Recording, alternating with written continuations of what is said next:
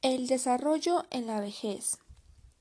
El significado de senitud se utiliza como sinónimo de tercera edad, término que hagan referencias a tres etapas. La primera es de los 60 a los 70 años, es la senitud. De los 72 a 90 años es la vejez. Y de los 90 en adelante son los ancianos. ¿Qué es el envejecimiento humano? Pues bien, el envejecimiento humano constituye un proceso multidimensional de los seres humanos que se caracteriza por ser heterogéneo, intrínseco e irrevisible. Ahora, ¿qué es la vejez? Pues bueno, se representa una construcción social biográfica del último momento del curso de vida humana. Ahora, los elementos físicos y de salud son las afecciones comunes asociadas con el envejecimiento entre estas afecciones comunes de la vejez.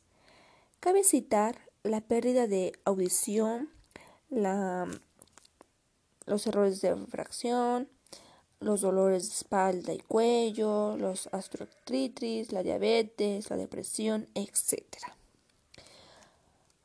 Ahora los factores que influyen en el envejecimiento saludable. Aunque algunas de las variaciones de la salud de las personas mayores son genéticas, los entornos físicos y sociales revisten gran importancia, en particular las viviendas, los vecindarios y comunidades, así como el sexo, la etnia o nivel socioeconómico. Tiene que ver mucho la alimentación, la falta de ejercicio, entre otros aspectos. Ahora, el proceso de envejecimiento y cambio. Los cambios biológicos serían el primero, que, bueno, con el paso de los años se va produciendo un deterioro de la capacidad del orgasmo para la regeneración de las células.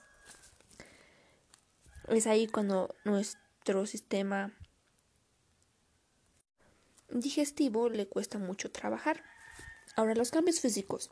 El envejecimiento en el organismo lo que trae consigo cambios fonológicos, cardiovisuales, cambios patológicos, estructurales del aparato respiratorio, muscular y digestivo. Ahora los cambios psíquicos. A partir de los 30 años se inicia un decible de las capacidades intelectuales que va acelerando con la vejez en la mm, que es la pérdida de la capacidad para resolver problemas, se acompaña de falta de espontaneidad en los procesos de pensamiento. La salud y esperanza de vida. Para los años, el número de personas de 60 años o más será superior al de niños menores de 5 años. Eso fue visto para el año 2020. Ahora bien, para el año 2050, a futuro, el 80% de las personas mayores vivirán a un país de ingresos bajos y medianos. Ahora, para nosotros, ¿qué es la esperanza de vida?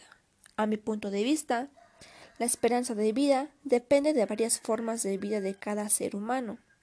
Pues es bien, si nosotros nos cuidamos, si vemos buena alimentación, si llevamos actividades físicas, tenemos una mejor salud y podemos estar muchos más años con nuestra familia.